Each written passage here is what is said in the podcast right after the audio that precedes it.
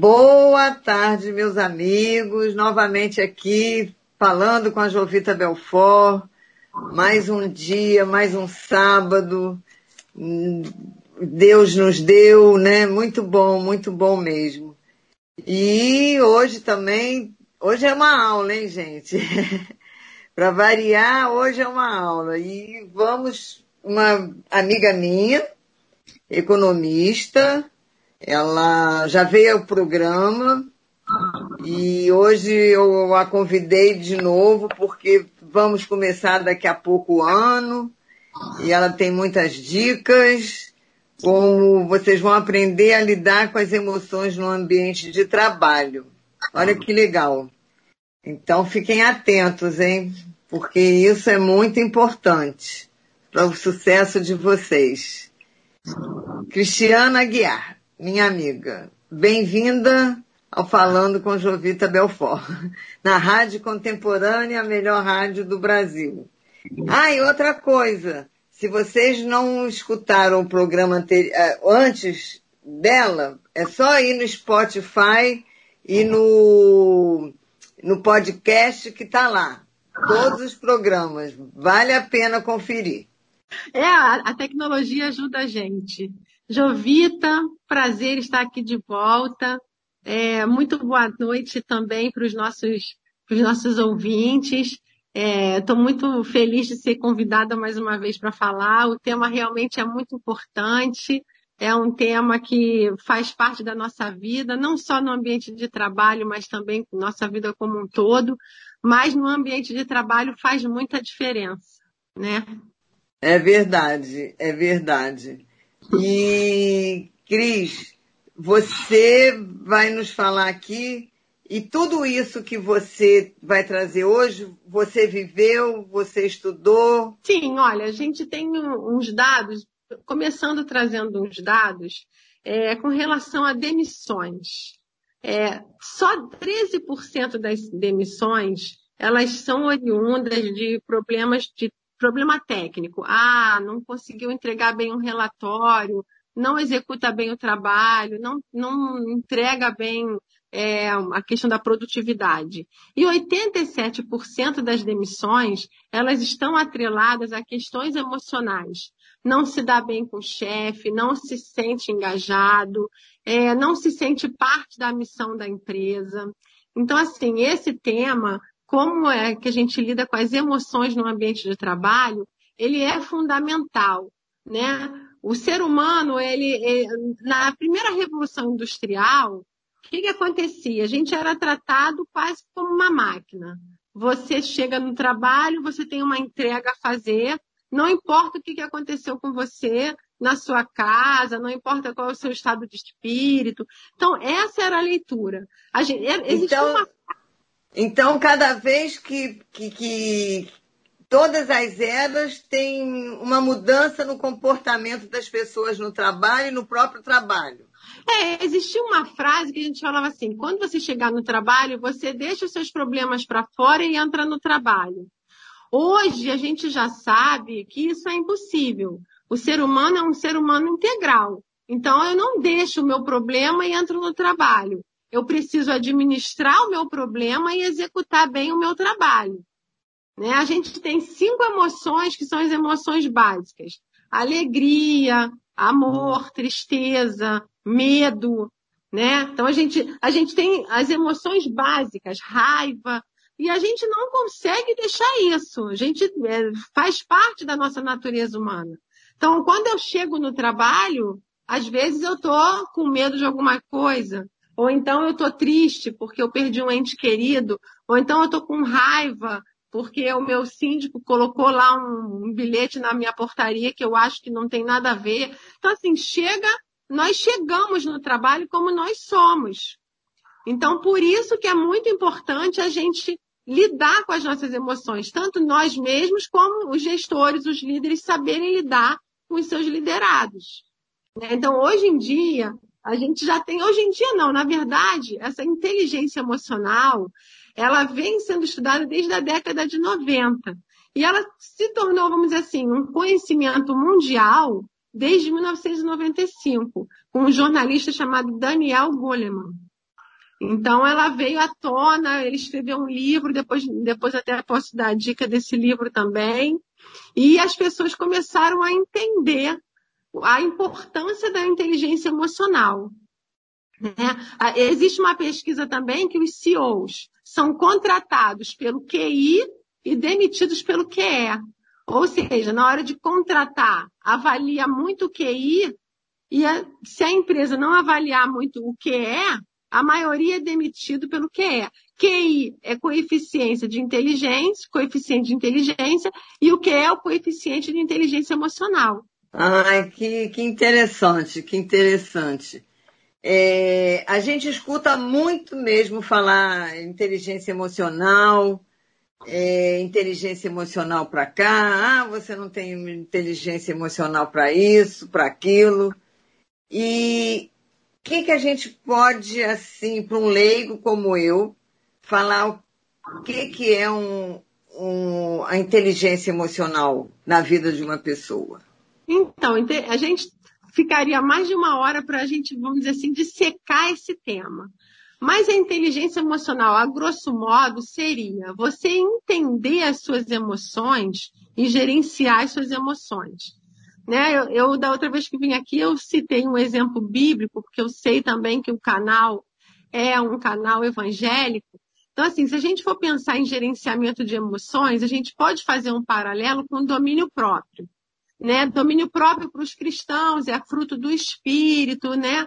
Só que além de ser um fruto do espírito, você também é convidado ao quê? A se esforçar.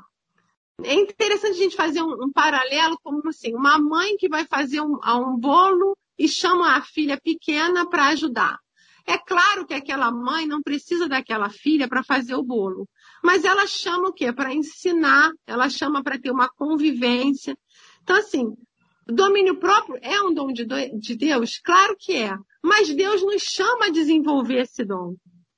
É interessante a gente pensar nisso. Como é que a gente desenvolve esse dom? A gente desenvolve esse dom é com hábitos. Se eu consigo saber que eu sou uma pessoa sanguínea, então o que, que eu preciso fazer? Quando vier aquela vontade de responder rápido, de blá, blá, blá, eu preciso segurar aquilo um pouco. A primeira vez pode ser mais difícil, a segunda, a terceira.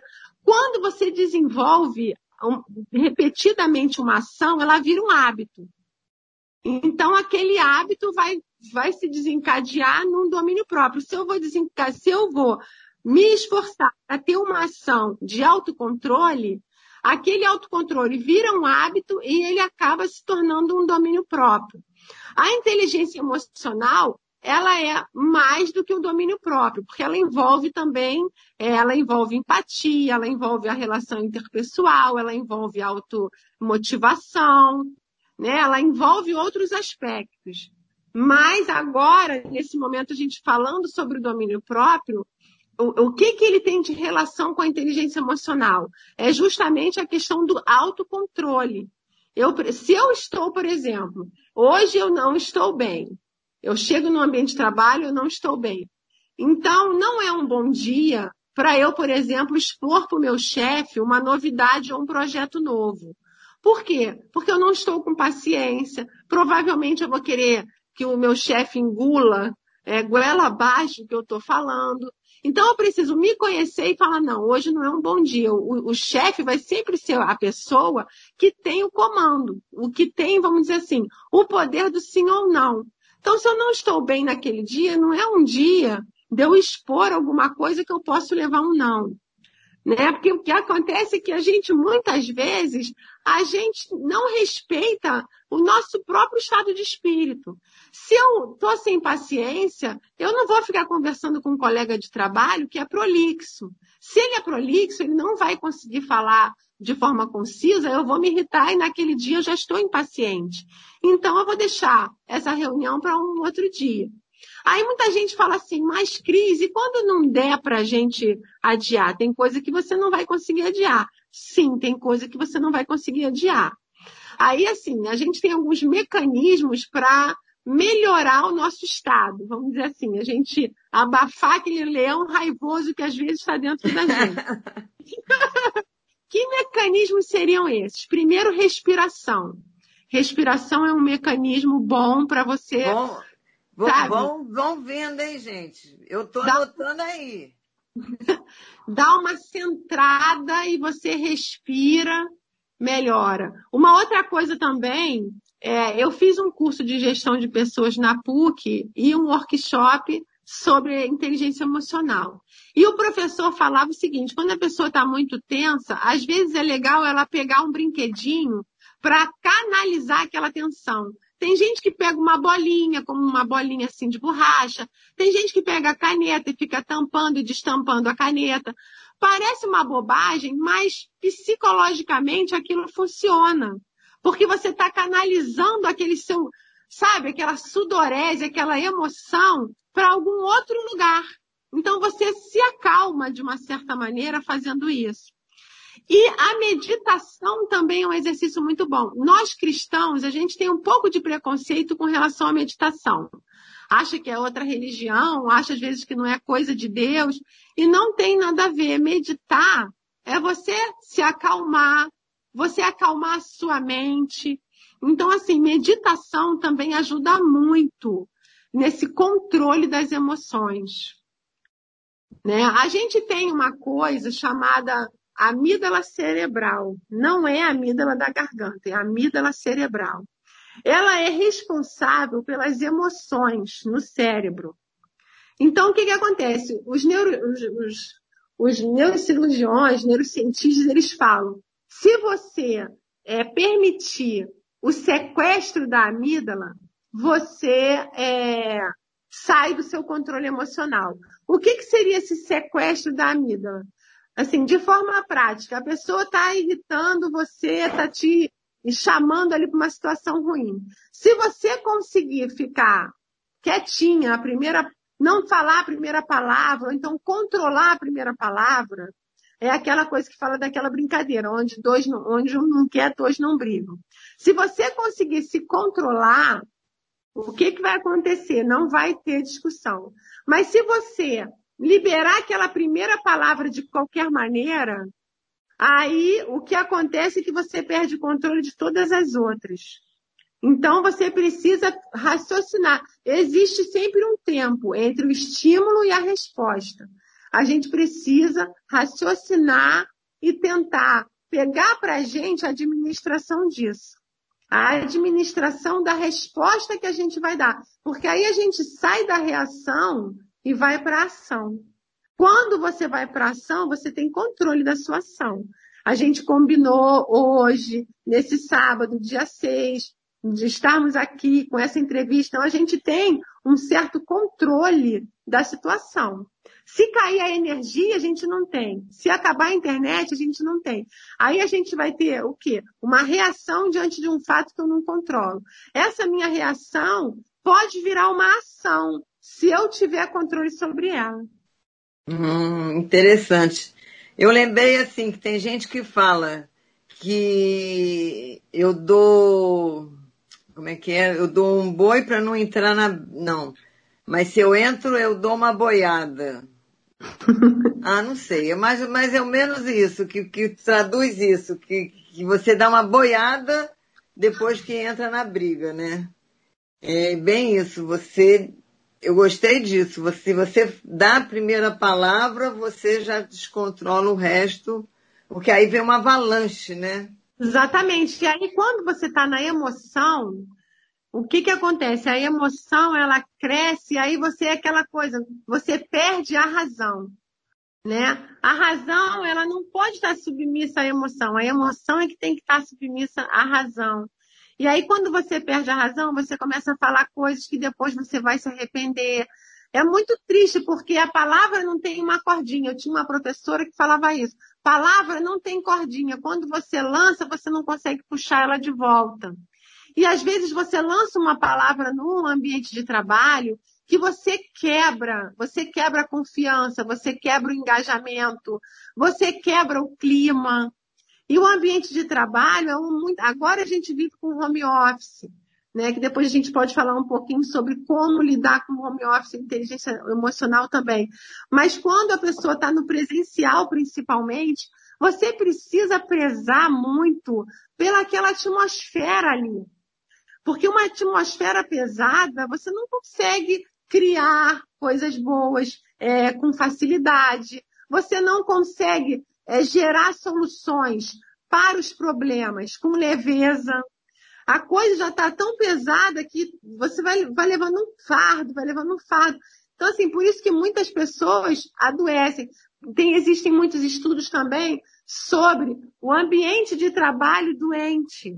Então, existe aquela, aquele ambiente de trabalho doente, aquela coisa de ficar falando no corredor que nada vai dar certo. A gente sabe que o brasileiro, por si só, já é um povo que não gosta de confronto. Então, muitas vezes a gente vê o chefe como, ah, ele é inconfrontável, então o que, que ele fala eu não posso confrontar. Só que isso traz um espírito negativo para o ambiente de trabalho, porque eu não confronto o chefe, mas eu vou falar mal das atitudes dele para os meus amigos, para os meus pares, para as pessoas que eu confio. E vou ficar com aquela atmosfera de isso não vai dar certo, isso não vai dar certo, isso não vai dar certo. E se não der certo, muitas vezes vai ser ruim também para mim.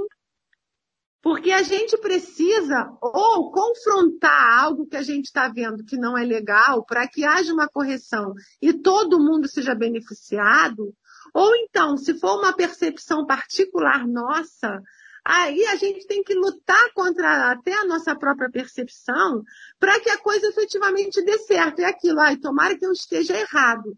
Já que está todo mundo engajado nisso, eu vou me esforçar para me engajar também. E às vezes no final você se surpreende, só daquela força de trabalho ali em conjunto, você se surpreende, ou então surge uma nova ideia, ou então surge um terceiro caminho. Porque só no bom diálogo vai surgir um terceiro caminho. A gente tem que falar, eu gosto mais do A e o outro gosta mais do B. Eu acredito no A e você acredita no B. Bom, então a gente vamos construir um caminho aqui, um C, que tenha um pouco do A e um pouco do B. E a gente só consegue isso com um diálogo empático. Né? Empatia é uma palavra do momento. Então a gente só consegue isso tendo essa empatia. E aí a gente consegue construir um outro caminho, a gente consegue é, ter soluções para aquilo que seria difícil, para aquilo que é, seria até improvável. Então, é um outro ponto também muito importante é a empatia.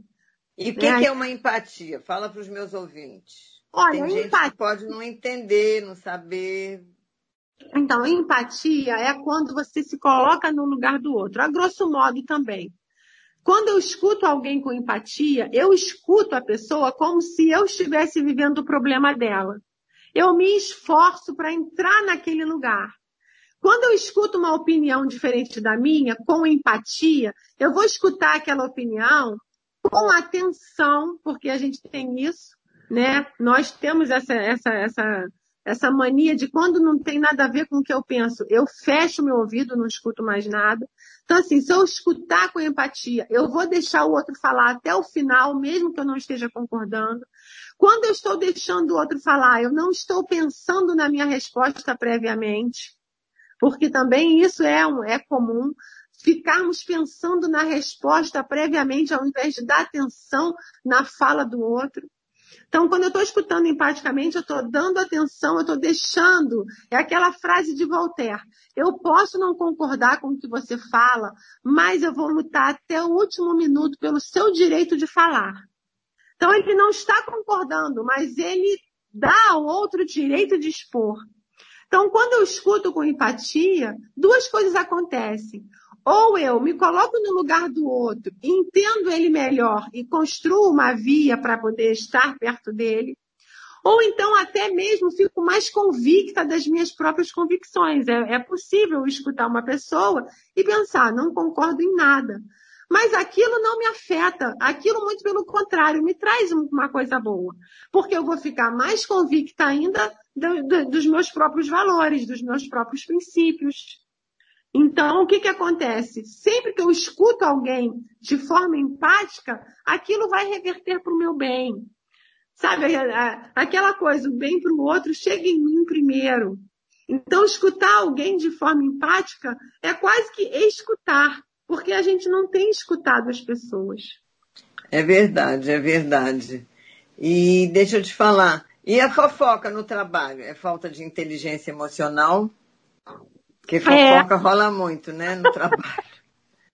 É, então, é aquilo que a gente estava conversando. A fofoca, ela, ela, é, é, ela é destrutiva, porque você vai contra um projeto que mesmo que ele seja ruim, você não está dando a chance do outro ter uma ideia de um plano B. Ao invés de você falar para ele, olha, eu acho melhor você fazer desta outra forma, você está falando com outras pessoas que não vai dar certo. E a gente não tem todas, todos os talentos, todas as variáveis, o controle de tudo. A gente não tem. Então, assim, eu sempre bato na mesma tecla de que é, é, tem até aquela clichêzinho, né? Juntos somos melhores e tal. Quanto mais ideias, melhor e mais possibilidades de soluções nós vamos ter. Assim, os gestores hoje em dia precisam lidar com a questão da diversidade. Diversidade cultural, diversidade é, étnica, enfim. E isso é bom porque quando, primeiro, criatividade explode, é muito mais criativa uma equipe é, é heterogênea e diversa do que uma equipe homogênea, que vai pensar da mesma forma. Fora isso, possibilidades de criação de soluções. Porque quando você começa a, a fazer as conexões para tentar uma solução, uma, uma equipe diversa, você tem muito mais soluções. É verdade, é verdade. A gente fala muito de inteligência emocional, a gente está caminhando cada vez mais para outros conceitos de inteligência. Por exemplo, quando a gente olha para o Steve Jobs, o Steve Jobs ele entendia inteligência como a capacidade de fazer conexões. Então, se eu pego um cachorro e vejo uma roupa numa vitrine, e vejo um computador, enfim, e faço uma conexão com aquilo e sai uma ideia legal, poxa, que pessoa inteligente, conectou isso com aquilo, com aquilo outro, e olha. Então, essa era uma ideia do Steve Jobs. Quando você vai para o Jeff Bezos, que é o dono da Amazon, ele já define a inteligência como uma flexibilidade, uma capacidade de mudar de ideias. Então, olha que interessante se você juntar as duas coisas, você fazer conexões e conseguir mudar de ideias com uma velocidade, que a gente tem um mundo que, que entrega para a gente novidade o tempo todo. Então, se você conectar as coisas e conseguir mudar de acordo com as necessidades do ambiente, do trabalho, até na sua própria família, você vai estar agindo de forma inteligente. E essa inteligência agora já é uma inteligência, uma inteligência chamada inteligência contextual, que é o que os gestores precisam ver nos seus, nos seus colaboradores. Uma inteligência que olha o contexto e dá a resposta certa para aquilo. Na Bíblia a gente vai chamar isso de sabedoria, né? Então, assim, é uma inteligência contextual, que é o que a gente está precisando hoje. Interessante. Já não sabia dessa outra inteligência. contextual. E tem várias outras formas assim que você pode falar que existe, além da emocional contextual. Outras inteligências. Não, ah, assim, eu... nessa questão da, do, pra do trabalho mesmo, né? Do trabalho, assim, o que eu posso falar, a gente pode falar sobre as soft skills que a gente mais, que os gestores mais têm buscado hoje, uma coisa que mudou também. É, a gente entende, até mesmo nessa época aí de pandemia, que é, com a facilidade das pessoas terem acesso a cursos, é, a, a, a, palestras, a workshops, webinars, as pessoas estão ficando com o mesmo nível intelectual. A gente consegue ter, se você colocar uma vaga lá, eu quero um gerente comercial. Você consegue que as pessoas tenham um nível técnico parecido, porque a facilidade de entrega de informação é muito grande hoje. Então, é interessante a gente pensar como que hoje em dia outras habilidades são muito mais importantes para aqueles que estão ingressando no ambiente de trabalho. Né? Quais seriam essas habilidades? Boa comunicação, flexibilidade, autonomia. Você vê que são, são habilidades que não têm muito a ver com aquilo que a pessoa estudou ou com a experiência do que ela faz no dia a dia dela. Tem muito mais a ver com aquilo que ela é e com as emoções dela e como é que ela consegue lidar, resiliência, né? O conceito do antifrágil, que é o que aprende com os problemas, então assim, sempre consegue tirar algo positivo. Então tudo isso tem sido muito mais valorizado hoje em dia e, e assim, tem sido assim, condição sine qua non na hora de bater o martelo e fechar uma vaga. As pessoas veem mais isso, uma capacidade de adaptação também. Já que as coisas mudam com uma velocidade muito grande, né? A gente pode até brincar, o cara que era muito agarrado na mesa, na cadeira, no computador dele, como é que ele fez que agora ele está trabalhando em casa? Vamos né? deixar isso para daqui a pouco, que estamos indo para o nosso intervalo. E realmente, né, a gente nessa pandemia, a gente viu muitas pessoas tendo que ir para o home office e muitas pessoas tendo dificuldade, né? Já já, meus amigos, estamos voltando. Só um instantinho, é VaptVupt, vamos para o intervalinho. Podcast Jovita Belfort. Voltando, Estamos voltando do intervalo, voltando com a minha amiga Cristiana Guiar. Estamos falando sobre emoções no trabalho, né? aprendendo a lidar com essas emoções que vêm, às vezes a gente nem se dá conta, pensa que é automático, mas não é automático. A gente pode lidar com elas e entendê-las e, às vezes, dominá-las né? Então, na é verdade, Cris. Então, o que que acontece? Eu vou começar que a gente falou sobre re resiliência, mas eu não pedi para você explicar para os meus ouvintes o que que era resiliência. Fala um pouquinho da resiliência para eles entenderem o que, o que é isso que tantas pessoas hoje falam, ah, resiliência, resiliência, resiliência. Tá. Então, resiliência é uma capacidade da gente se adaptar às situações difíceis. O ser humano por si só é resiliente. Então, você vai para o seu trabalho, você pega um ônibus, e aí no dia seguinte você pega um ônibus mais cheio, e você não desce do ônibus. No dia seguinte você pega mais cheio e mais quente você não desce do ônibus. No terceiro dia, você pega quente, cheio, e ainda o ônibus enguiça, e você fica e espera o outro e chega no seu trabalho. Né? Então, isso é o quê? Uma resiliência. Você se adapta a situações de desconforto. Hoje em dia, a gente fala muito do conceito do antifrágil, que seria o quê? Eu vou pegar uma condução, o ônibus quebrou. Se eu sou resiliente, eu fico ali esperando chegar o próximo ônibus, eu entro e chego no meu trabalho.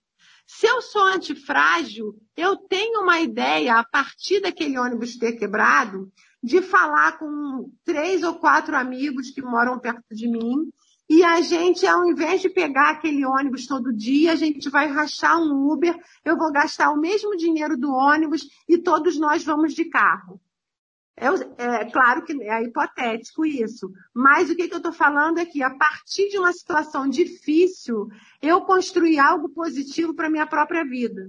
Eu tive uma ideia a partir de uma dificuldade. Então, não só eu fui resiliente, porque eu não me desesperei, eu não perdi o meu emprego, eu não, enfim, não estragou totalmente o meu dia aquilo, mas eu fui antifrágil, ou seja, eu tive a ideia de pensar, eu, a Joana, a Patrícia, a Paula, estamos aqui nesse ônibus e vamos para o mesmo lugar e moramos perto, vamos dividir um Uber, a gente vai gastar o mesmo dinheiro de passagem. E a partir dali eu tenho uma realidade até melhorada do que era a minha realidade anterior.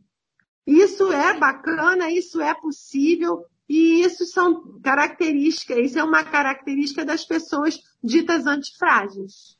Muito interessante, é verdade, né? É, são anti, o, pode falar até criativas também, né? Sim.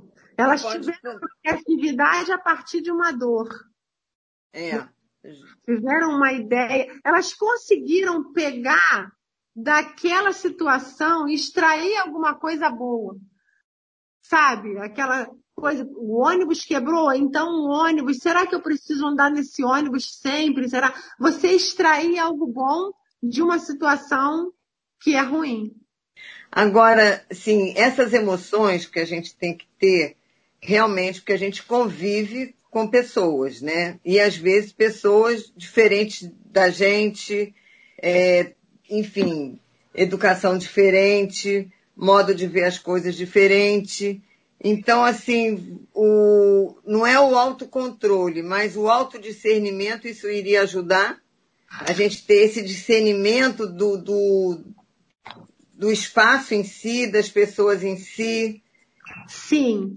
É, eu acho que o discernimento é tudo, né? Discernimento também a gente pode até considerar um dom de Deus, porque ele faz muita diferença na nossa vida como um todo. A gente precisa discernir a nós mesmos, porque a gente vai ter uma inteligência emocional para discernir. Hoje eu não estou bem, aquilo que a gente estava falando anteriormente. Hoje eu não estou bem, então é melhor eu não fazer essa reunião hoje, eu não pedir um aumento, eu não conversar com o meu chefe. Muitas vezes é importante a gente ficar com a gente mesmo. Sabe, olha, não, hoje eu não vou conversar, hoje eu não vou sair para almoçar com meus colegas de trabalho, hoje eu vou ficar na minha própria companhia. A solidão é uma coisa ruim, a solitude é uma coisa boa. Né? Solitude é quando você vai fazer companhia para você mesmo um pouco. Você vai se escutar, né? Você vai se ouvir. É muito bom isso, faz bem para a gente. A gente começa a se conhecer também um pouco mais. Eu me lembrei até da, da uma vez uma declaração da Madre Teresa de Calcutá, que perguntaram para ela quando ela orava, quando a senhora ora, é, o que, que a senhora fala com Deus? Aí ela falou, eu não falo, eu só escuto. Ah, então o que que a senhora, o que que ele fala para a senhora? Ele não fala, ele só escuta. Pensa bem, eu acho que isso daí é, é como se fosse uma sintonia, nenhum dos dois precisa falar. Vamos ficar quietinho aqui na companhia um do outro, que vai, já, já vamos sair diferente. É claro que no caso de Deus não, porque Deus ele não muda, ele é eterno, ele é perfeito, mas no nosso caso, muitas vezes ficar quietinha na presença de Deus já vai mudar nossa realidade. Às vezes um suspiro já é uma oração. Então, assim, a gente precisa entender esse momento que a gente precisa de ficar quieto, de não forçar. A gente se atrapalha porque é como se a gente tivesse assim um protocolo e quisesse cumprir aquele protocolo. Só que se você olhar para a natureza, é interessante a gente saber que na natureza existe, vamos dizer assim, uma rotina. Ah, todos os dias tem 24 horas, o sol nasce, o sol se põe, mas os dias são diferentes. O mar, ele é o único. A gente está aqui no Oceano Atlântico, né? Oceano Atlântico Sul. Só que o mar não está todo dia igual. Tem dia que ele está revolto, tem dia que ele está mocinho. Tem épocas que ele está mais quente, tem épocas que ele está mais frio. Uhum. Somos assim também. E às vezes a gente não quer respeitar. A natureza é muito mais sábia, várias vezes, muito mais sábia do que nós, porque ela respeita, vamos dizer assim, o que precisa ser respeitado. E nós não respeitamos. Nós não precisamos estar iguais todos os dias e nós provavelmente não vamos estar. Então, no dia que você acorda irritado, não é o dia que você vai mostrar para o seu chefe um projeto novo, ou pedir aumento, ou pedir para ele para você emendar um feriado. Porque você está irritado, você está sem poder de negociação. Quando você está irritado, você já fica sem poder de negociação. Porque a negociação você precisa estar calmo, você precisa estar é, vamos dizer assim, centrado, você precisa até estar com uma paciência, é, um nível mais elevado. Se a, se a, negociação ficar muito quente, é sábio você dar uma, vamos dar, dar uma recuada, deixar para outro dia o final da conversa. Enfim, existem várias técnicas de negociação que a gente pode conversar aqui em um outro programa. Só que o que, que a gente faz? Nós vamos adiante não respeitando o nosso estado daquele momento. Então você não está se autodiscernindo, que é muito maléfico para você, e também discernir o outro precisa de mais. Por quê? Porque eu estou, se eu estou bem, estou animado, estou automotivado, mas olho para o meu chefe, olho para o meu par naquele dia e vejo que algo está diferente ali. Às vezes o cara está com um parente com Covid, a mulher dele não está bem, o filho dele está doente, enfim, vários problemas. Você vai, você precisa discernir o estado daquela pessoa se ela está com condições para te escutar. E a gente não levar para o pessoal, né? Não, e você e muitas vezes a gente não faz isso. Eu estou tão animada, eu estou tão ansiosa, eu estou tão eufórica, eu quero tanto uma coisa. Ah, que se dane que o outro não quer me ouvir hoje. E, e, e isso não vai dar certo nunca. Você precisa discernir se o outro também está no momento dele de te ouvir. Porque se isso não, se não tiver esse casamento, não, não vai dar certo, não tem como dar certo. O outro não vai estar no momento para te ouvir e você vai falar, não vai ter uma resposta empática, vai se decepcionar, vai se frustrar vai ser é, contraprodutivo, aquilo contraproducente, não vai, não vai funcionar bem. Tudo porque você não quis dar, dar realmente um, vamos dizer assim, um. Você não quis dar voz àquilo que estava óbvio diante de você. Ah, entendi. Entendi. Realmente, é, o, auto, o autodiscernimento é realmente importante para essa questão da emoção no trabalho, né? Em tudo, até para lidar com o seu companheiro e tudo mais. Mas e nós estamos falando praticamente do trabalhador, né? Dando as dicas e tudo. E, e, e os gestores, né? E os líderes, né? Os empresários, os executivos, né? Quais as dicas que você pode dar e nessa questão, porque o gestor é uma pessoa também, né? Os empresários são pessoas também.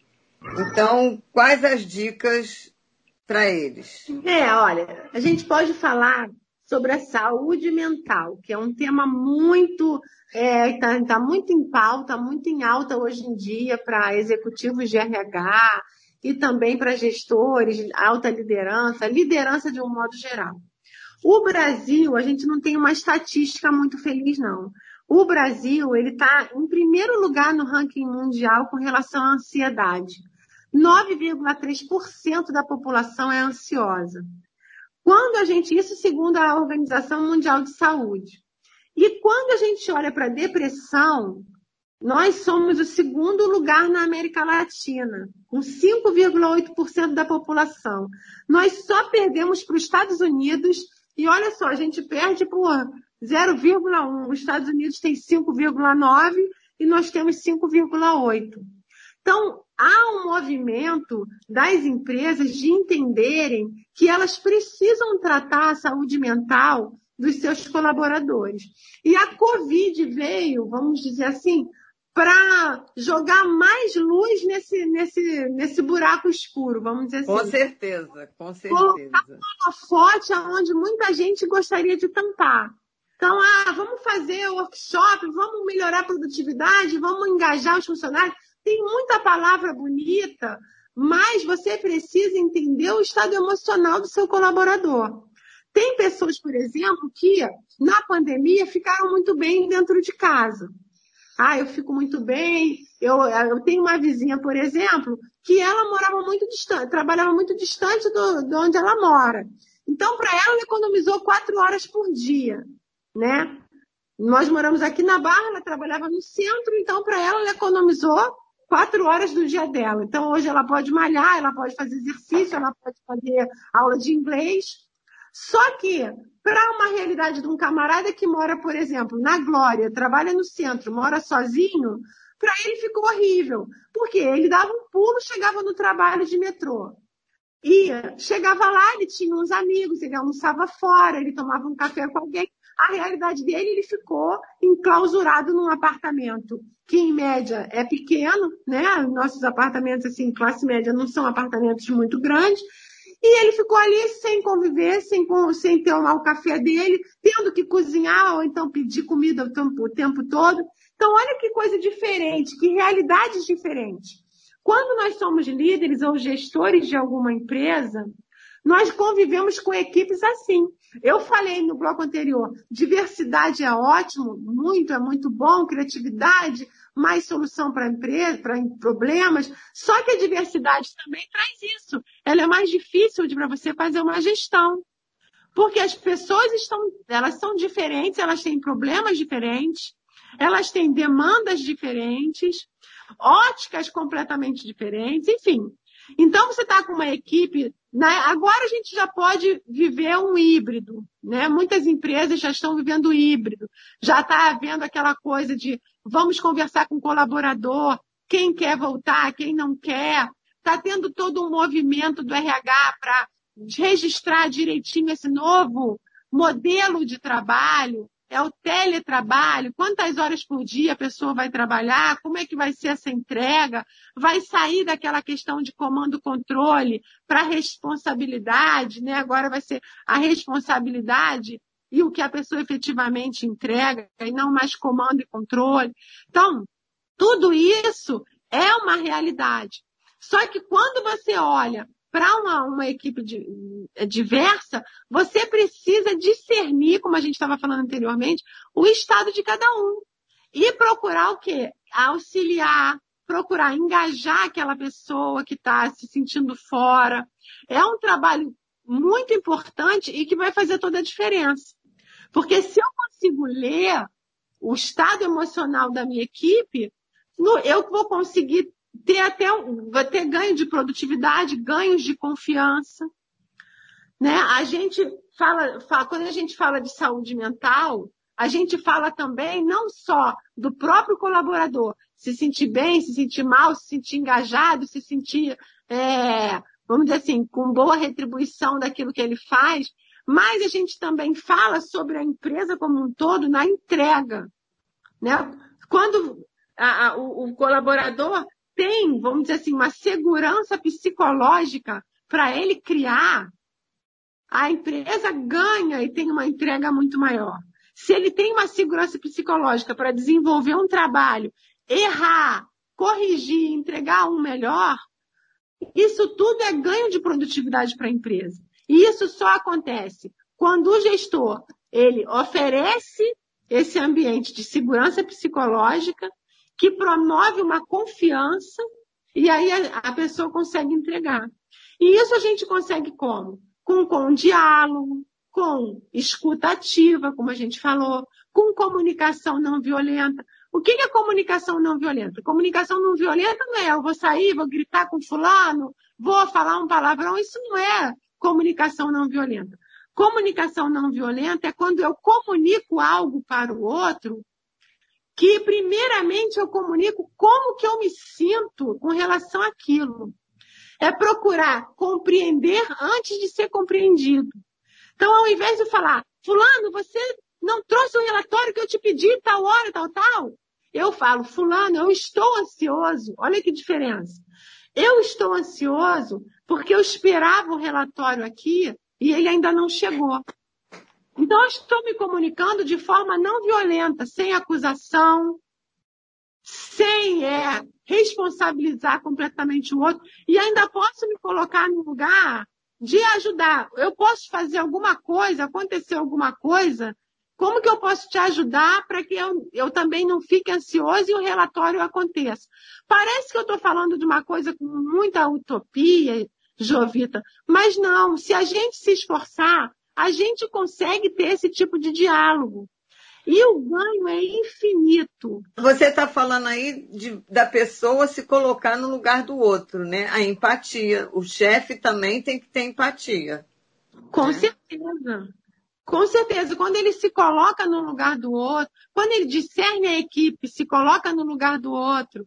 Por exemplo, se vai haver, a empresa vai flexibilizar para o regime híbrido. Então, alguns ficam em casa, outros ficam é, home office.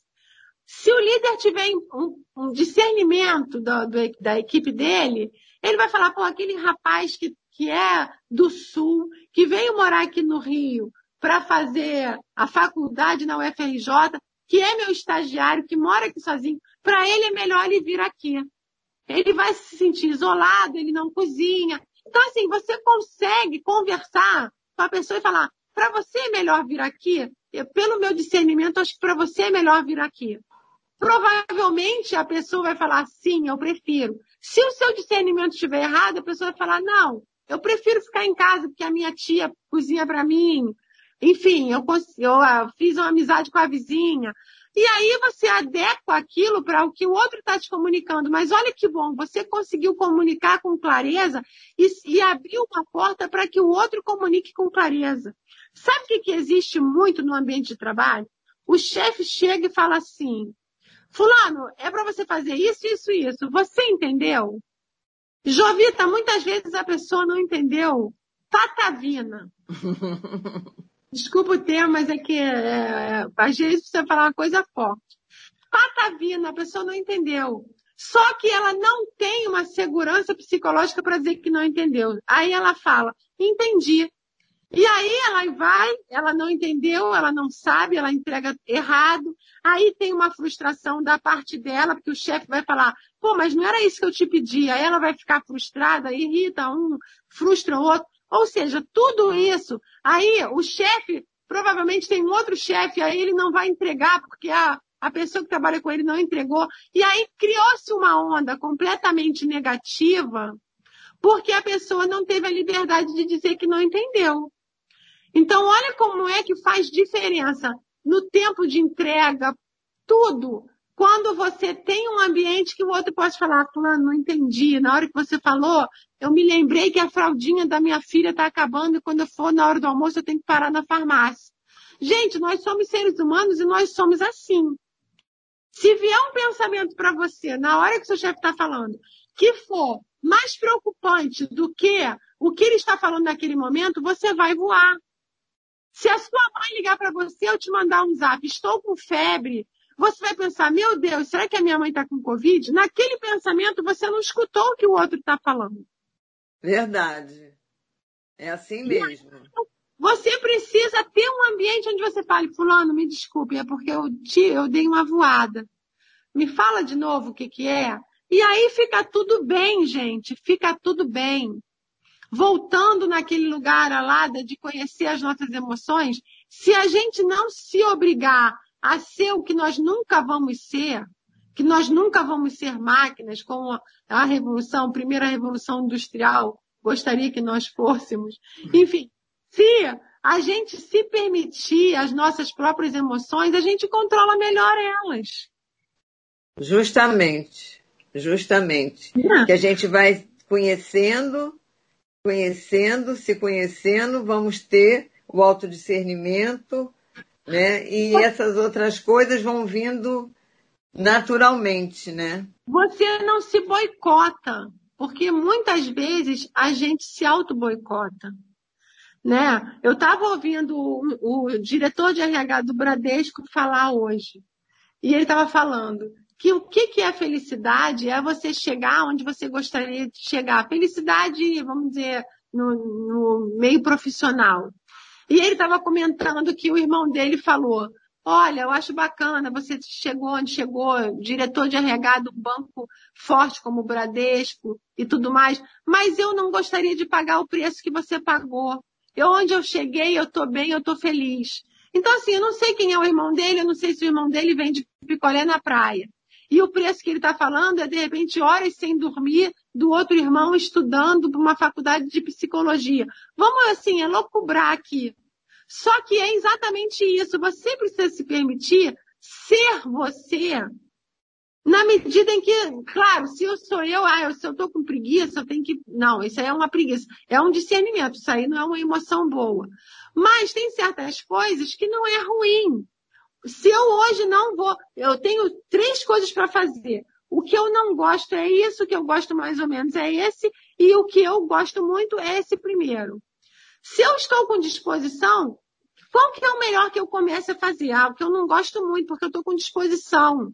O que eu gosto muito, depois eu posso fazer em qualquer hora. Então, é assim, você ter as suas prioridades, né? Isso, se isso Entender. funciona. Se você é uma pessoa que funciona melhor de manhã, pega o mais difícil para de manhã. Seu cérebro está mais, tá vazio, você está descansado. Não pega aquele negócio mais difícil para você fazer 15 para as 6 se você sai às 6. Você vai estar irritado, ansioso para ir embora. Teu marido está esperando você para te dar uma carona. Cara, vai dar errado. é Não. verdade, é verdade. Falando do dono da Amazon, que ele também falou, ele deu uma entrevista na televisão e ele falou: todas as coisas mais difíceis, as decisões mais difíceis e mais importantes que eu tenho que tomar, eu procuro marcar essas reuniões para 10 horas da manhã. Porque 10 horas da manhã eu estou com a minha cabeça mais fresca, eu estou na minha plenitude do raciocínio. Pode ser que você que está ouvindo a gente não seja assim, 10 horas da manhã você não funciona, você só funciona depois do meio-dia. Então não marca 10 horas. Não tem regra. Tem regra você se discernir e agir da melhor forma. É verdade. Olha aqui, meu amor. Gente, tá acabando o programa. É sempre assim. Não quero mais, né? E falar de emoção é uma coisa assim realmente que não tem fim, né? Porque a gente é um ser emocional, né? A gente é, pode se dizer que a gente tem uma diferença, né? Do, do, dos animais pelos nossos sentimentos, pelas nossas emoções, né? Então, você falou que eu gosto sempre de dar umas dicas para os nossos ouvintes.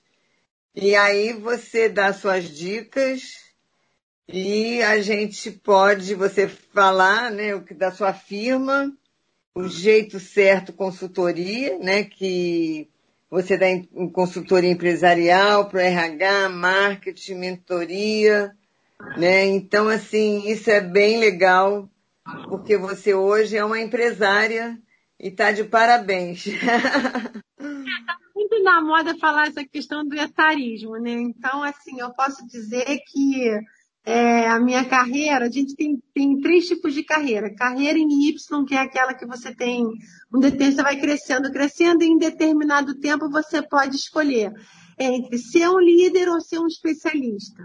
Carreira em Y.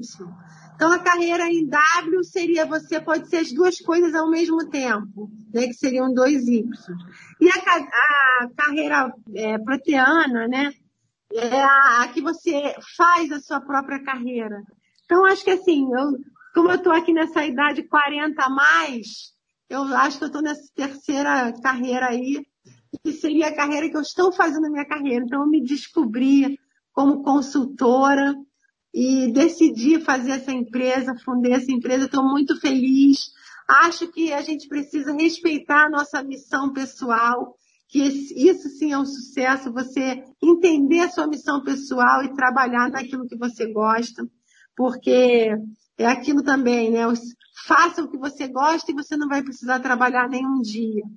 Então, eu acho que eu me encontrei nesse, nesse trabalho, estou muito contente. E é isso. Quem quiser entender um pouquinho mais do meu trabalho, é Jeito Certo Consultoria, dá uma olhadinha lá no meu site. E a dica do livro, vou dar a dica do livro de inteligência emocional, já que você tinha me falado que gostaria que a sua audiência entendesse mais sobre isso. Do Daniel Goleman, é um livro antigo, mas é um livro que fala bastante coisa sobre inteligência emocional para quem quer é, iniciar aí o conhecimento em inteligência emocional. Daniel? Está nesse mundo, mas as emoções da gente não mudam. É Daniel? Goleman. G-O-L-E-M de mamãe, A, N de nuvem. Ah, tá ótimo, gente. Inteligente, vamos ter essa inteligência emocional. Não falamos da cidade inteligente, não falamos da, da inteligência artificial, então temos muita coisa. Não para, né? A emoção não para. E qual é a sua rede, o IG, que se alguém quiser te encontrar?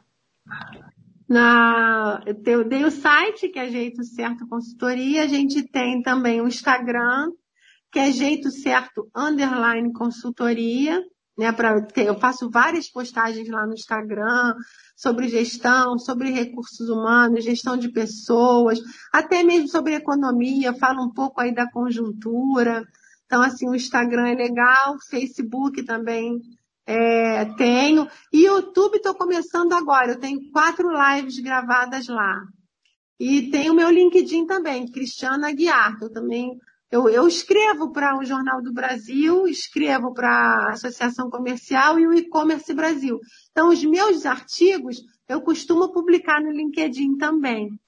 Ó, então vão lá no LinkedIn e vão lá no podcast, no Spotify, falando com a Jovita Belfort. Queridos, vamos deixar agora aqui com um minuto com o Bispo João Mendes, meu amigo, meu parceiro, e que vocês fiquem com Deus, vocês tenham uma semana abençoada pela frente e a próxima sábado, né? O próximo sábado, né? Se Deus quiser, se Deus assim permitir. Laerte, meu querido, hoje nós tivemos uma aula boa, né? Vamos embora, vamos melhorar. Cris, muito obrigada. Adorei, adorei, adorei. E se Deus quiser, em breve vamos falar sobre as cidades inteligentes, inteligência artificial, essas emoções aí, com essas tecnologias que ninguém vai ficar só tecnólogo, né? O homem não vai ser uma máquina, nunca, nunca, nunca. Nunca. Gente, muito obrigada. Se Deus quiser, até o próximo sábado. Beijo. Beijo, eu que agradeço.